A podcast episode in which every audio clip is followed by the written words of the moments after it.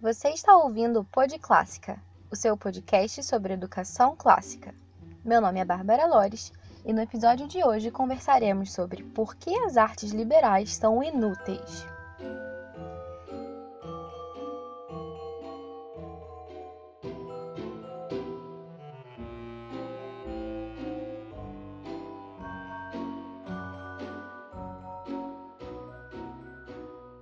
Sejam muito bem-vindos ao segundo episódio do Pod Clássica.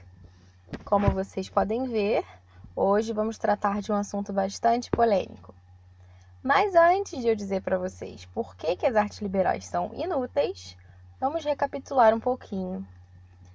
No último episódio falávamos sobre o que é uma educação clássica e, se vocês ouviram com atenção, lembram bem que é o cultivo da sabedoria e da virtude que se dá através da alimentação da alma com o verdadeiro, o bom e o belo por meio das sete artes liberais, ou seja, dos chamados trivium e quadrivium.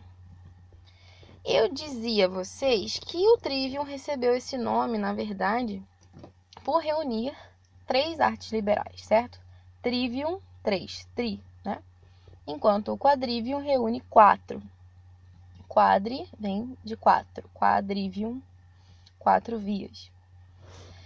E para quem não lembra quais são as artes liberais que compõem o Trivium, vamos recordar: gramática, lógica e retórica.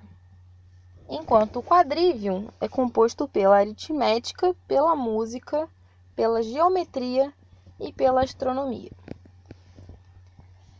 Essa divisão não foi aleatória, como se simplesmente jogassem, né? Três para lá, quatro para cá. Três para o trivium, quatro para o quadrivium. Isso seria quase que um forró medieval. A diferença é que no forró são dois para lá e dois para cá. Não! As disciplinas do trivium têm uma relação entre si. Elas não foram unidas aleatoriamente. E também as do quadrivium. As artes que se referem à mente estão reunidas no trivium, enquanto o quadrivium reúne as artes liberais que estão relacionadas à matéria. Calma, se você ainda não entendeu bem, eu vou explicar melhor. Existe um livro, que é o Trivium, que foi escrito pela irmã Miriam Joseph. E ele apresenta algumas definições de cada uma dessas artes liberais. É nesse livro que eu vou me basear hoje para apresentá-las para vocês de uma forma mais detalhada. Então vamos lá, começando pelo trivium. Lógica, né? O que, que é a lógica? A lógica é a arte de pensar.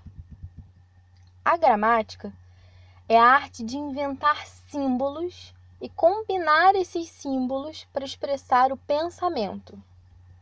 Por fim, a retórica é a arte de comunicar esse pensamento de uma mente a outra, dar a conhecer o pensamento. Ou seja, como vocês já podem notar, o Trivium está descrevendo o ciclo perfeito, desde o início da ideia, passando pela formulação dessa ideia através da linguagem, até a comunicação dessa mesma ideia, adaptando a linguagem às circunstâncias. Né? Tem gente que acha que retórica é simplesmente a arte de convencer, né? de você muitas vezes falar mentira, né? principalmente em ano de eleição, né? O discurso do político, digamos assim. Mas não, retórica é essa arte liberal que nos ensina a comunicar as nossas ideias. Certo. Então agora você já entendeu bem por que, que eu digo que o Trivium faz referência à mente humana. Está descrevendo aí perfeitamente o ciclo, desde o início da ideia até a comunicação dela. Por outro lado, o quadrivium, ele faz referência, como eu disse a você, à matéria, certo? Então, vamos observar as artes liberais que compõem o quadrivium. Aritmética. Essa vocês já sabem bem o que é. Ame-a ou deixe. Bom, brincadeiras à parte, aritmética é a teoria do número. Mas a gente não vai ficar só em teorias, né? Sabe qual que é a aplicação da teoria do número? A música. Muita gente não sabe, mas há mais coisas entre a música e os números do que pode imaginar a nossa vã filosofia. Já a geometria é a teoria do espaço.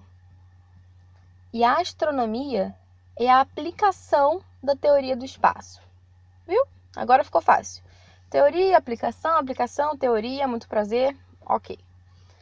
E é interessante também a gente pensar que cada um desses campos do conhecimento é também não só a disciplina, mas a técnica para adquirir esse mesmo conhecimento. Agora que você já sabe o significado de cada uma das artes liberais, eu preciso fazer uma revelação, algo bombástico. As artes liberais são inúteis. Sim, é isso mesmo que você ouviu. Inúteis. Mas, Bárbara, como assim inúteis? Inúteis. Completamente, totalmente inúteis.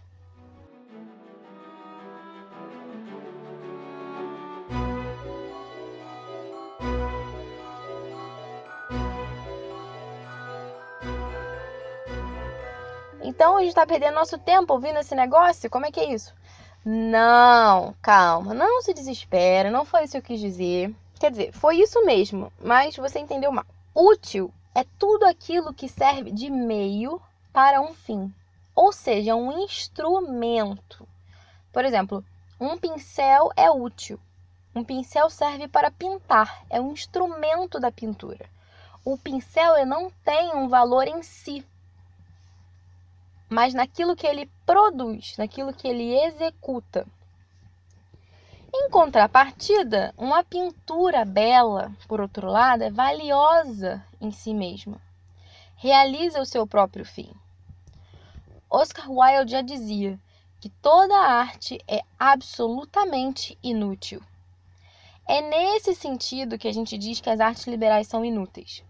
Elas não são instrumentalizáveis, elas são valiosas em si mesmas. E aqui a gente não está usando essa palavra inútil no sentido depreciativo, como se isso desmerecesse o trivium e o quadrivium. Nossa, que desgraça, eles são inúteis. Não, ao contrário. As pessoas costumam pensar que inútil é uma coisa irrelevante, uma coisa sem importância, algo de que a gente não precisa. Não é bem assim, não. Quero que vocês escutem uma citação do Roger Scruton, que é um filósofo inglês que tem se dedicado ao estudo da estética. Ele tem um documentário que chama Why Beauty Matters. Nesse documentário, ele vai falar sobre a importância da beleza e ele diz o seguinte: Pessoas precisam de coisas inúteis tanto quanto ou mais ainda precisam de coisas úteis. Pense nisto. Qual é a utilidade do amor, da amizade, da devoção? Nenhum de fato. E o mesmo serve para a beleza. Então, esse mesmo conceito que ele está aplicando aqui, a beleza, como algo inútil, a gente pode aplicar às artes liberais. E, aliás, esse é um excelente documentário. Eu vou colocar para vocês o link dele na página do Pod Clássica no Facebook. Se você ainda não curtiu, dê o seu joinha lá para receber as nossas atualizações. Só procura lá, Pod Clássica.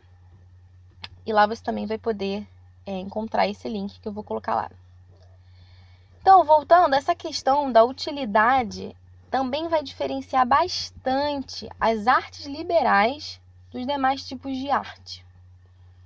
Existem três tipos de arte, né? Vamos dividir aqui na nossa cabeça. Primeiro, as belas artes, as artes aplicadas, que também podem ser chamadas de artes utilitárias, e as artes liberais. O artista que vai trabalhar com as artes aplicadas ou utilitárias, por exemplo, a carpintaria, a alvenaria, até mesmo a advocacia, a medicina, ou até mesmo o cuidado das almas. Enfim, esse artista, ele realiza coisas úteis, serve às necessidades da humanidade. Já o artista que trabalha com belas artes, por exemplo, a pintura, a arquitetura, a música, a literatura, etc., produz obras belas, obras que sejam capazes de elevar o homem. Ok, Bárbara, muito interessante, mas o que diferencia as artes liberais dessas aí? Então, o que diferencia as artes liberais das demais artes é que tanto as artes aplicadas quanto as belas artes são transitivas, enquanto as artes liberais são intransitivas. Peraí, vocês devem estar pensando, sai para lá com esse papo de gramática. Não, calma, calma que eu vou explicar. O exercício, tanto das artes aplicadas quanto das belas artes, consiste no seguinte: tem uma ação que se inicia no agente, né? O agente é o cara que vai executar aquela ação. Então, essa ação começa nele e sai dele e vai em direção ao objeto. Por exemplo, um pintor, ele vai pintar o quadro. O exercício de pintar algo é algo que sai dele em direção ao quadro. Ele pinta algo que está fora dele, que é o objeto. Da mesma maneira, o carpinteiro vai confeccionar uma mesa, uma mesa que está fora dele, e assim sucessivamente. Geralmente, as obras que resultam também dessas artes, elas podem ser monetizadas, gerar renda, tem um valor comercial. E assim, consequentemente, o artista ele é pago pelo seu trabalho. Já as artes liberais, elas funcionam de outra forma. A ação também se inicia no agente. Só que ao invés de ela sair em direção ao objeto, ela permanece no agente. Esse agente, então, ele é aperfeiçoado pelas artes liberais. Ou, como diria o Andrew Kern naquela entrevista que eu mencionei no primeiro episódio, o agente passa por um processo de humanização, se torna mais humano através delas. As artes liberais humanizam o homem. Consequentemente, aquele agente é quem usufrui daquilo que aquela arte realiza nele. Ele não está simplesmente produzindo um objeto que ele pode vender ou alguma coisa externa a ele, mas aquela ação realiza algo nele, algo que o melhora, que o aperfeiçoa, como eu dizia. Então, por conseguinte, esse artista clássico, digamos assim, né, aquele que trabalha com artes liberais, longe de ser pago pelo que ele faz, geralmente ele paga alguém para ensiná-lo, conforme muito bem aponta o livro Trivium da irmã Miriam Joseph. Ou seja, para ficar claro, né? Transitivo é aquilo que sai do agente em direção a um objeto, enquanto intransitivo é aquilo que permanece no agente. Simples, não? É só lembrar que a palavra transitivo, trans, é bastante semelhante a transporte. E transporte é aquilo que nos leva de um lugar a outro, para fora, do agente para o objeto, de um lugar a outro. Então, você faz essa conexão que você vai lembrar. E aliás, eu achei genial essa forma de explicar transitividade se ensinassem assim verbos transitivos e intransitivos, tudo faria mais sentido. Se a gente for pensar, por exemplo, no verbo pintar, né, que foi esse exemplo que eu usei bastante aqui. O pintor pinta o quadro, né? Em língua portuguesa a gente classificaria esse pintar como um verbo transitivo, porque ele precisa ser completado com esse finalzinho lá, né? O quadro. Já um outro verbo é desabrochar, por exemplo, né? A flor desabrocha. Esse verbo desabrochar não precisa ser completado com mais nada. Ela desabrocha e ponto. Ela não desabrocha e você diz mais alguma coisa depois. Não, desabrocha e acabou. Então, ela não precisa de uma outra coisa que venha depois. Então, até para ajudar no ensino de língua portuguesa, esse, essa explicação que é feita pelo livro Trivium é ótima. E é interessante que mesmo depois, enfim, né, durante todos os períodos que eu cursei até agora da faculdade de letras, em nenhum momento eu ouvi essa explicação. Então, às vezes parece que a gente quer dificultar as coisas, né? Mas na verdade, se a gente explicasse elas de uma coisa de uma forma mais simples, tudo seria mais fácil e faria muito mais sentido.